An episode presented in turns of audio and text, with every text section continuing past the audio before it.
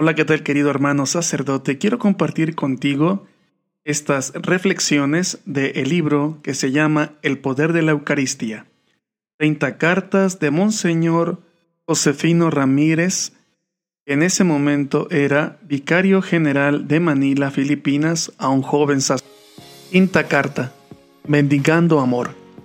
Memoria de Santa Clara, 11 de agosto de 1993.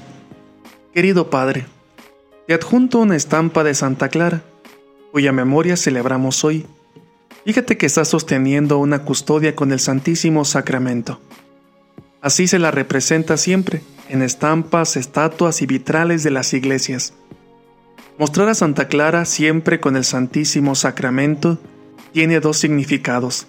El primero es para expresar su gran amor a la Eucaristía, y el segundo, para demostrar su gran fe en el poder del Santísimo Sacramento.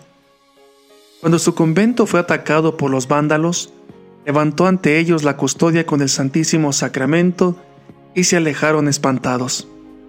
El Santísimo Sacramento salvó a su comunidad de la destrucción.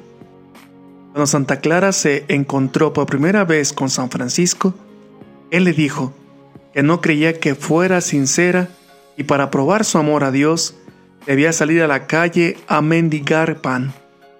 Como ella provenía de una familia muy adinerada, se necesitaba tanta humildad para realizar este acto en el siglo XIII como se, necesitaría hoy en el siglo XX. Piensa en los pobres mendigos que esperan en los semáforos y golpean la ventana de cada auto que pasa. Imagínate pedir a una joven rica que haga esto hoy por amor a Dios. ¿Tenemos en la actualidad alguna Santa Clara? Estoy seguro que sí, en la persona de la hermana Grace McKenna. En 1970, Jesús le habló desde el Santísimo Sacramento. No fue una voz interior, sino una voz que se oyó claramente. El Señor quería que ella ayudara a sus sacerdotes. Desde entonces la hermana les ha dado cientos y cientos de retiros. A lo mejor querrás leer su libro Los milagros sí ocurren. La hermana ha conmovido el corazón de miles de sacerdotes, afirmándolos en su ministerio. No hay un solo obispo en el mundo que no sepa de la gran labor que ella ha hecho por la iglesia. Cuando la hermana llegó a Manila, comentó que las dos cosas que el diablo odiaba más eran el sacerdocio y la Sagrada Eucaristía. Todos los días, así como Santa Clara, la hermana pasa muchas horas rezando frente al Santísimo Sacramento. De todos los retiros que la hermana ha dirigido en distintos lugares del mundo, hay uno que ella nunca lo llegó a dar y que es mi cuento favorito.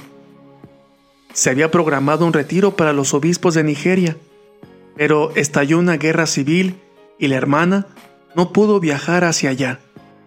Como el padre Martín estaba en la diócesis predicando sobre la adoración, el obispo Ganaka le pidió que reemplazara a la hermana y dirigiera el retiro.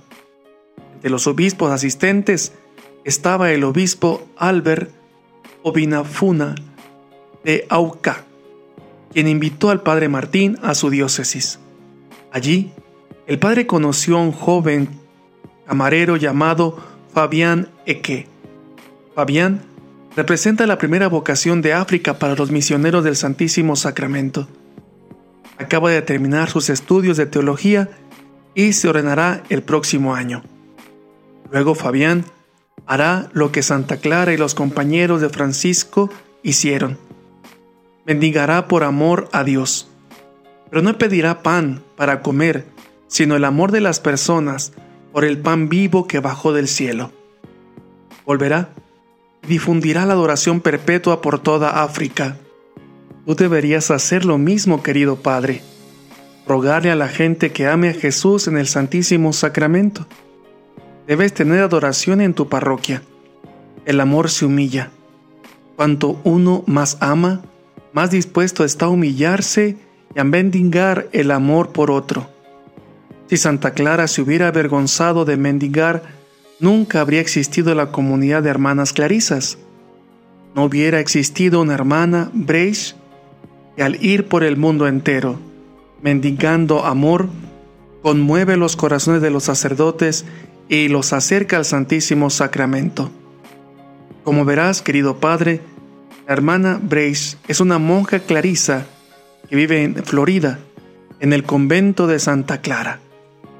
Fraternalmente tuyo en su amor eucarístico, Monseñor Josefino. Hasta pronto, bye bye.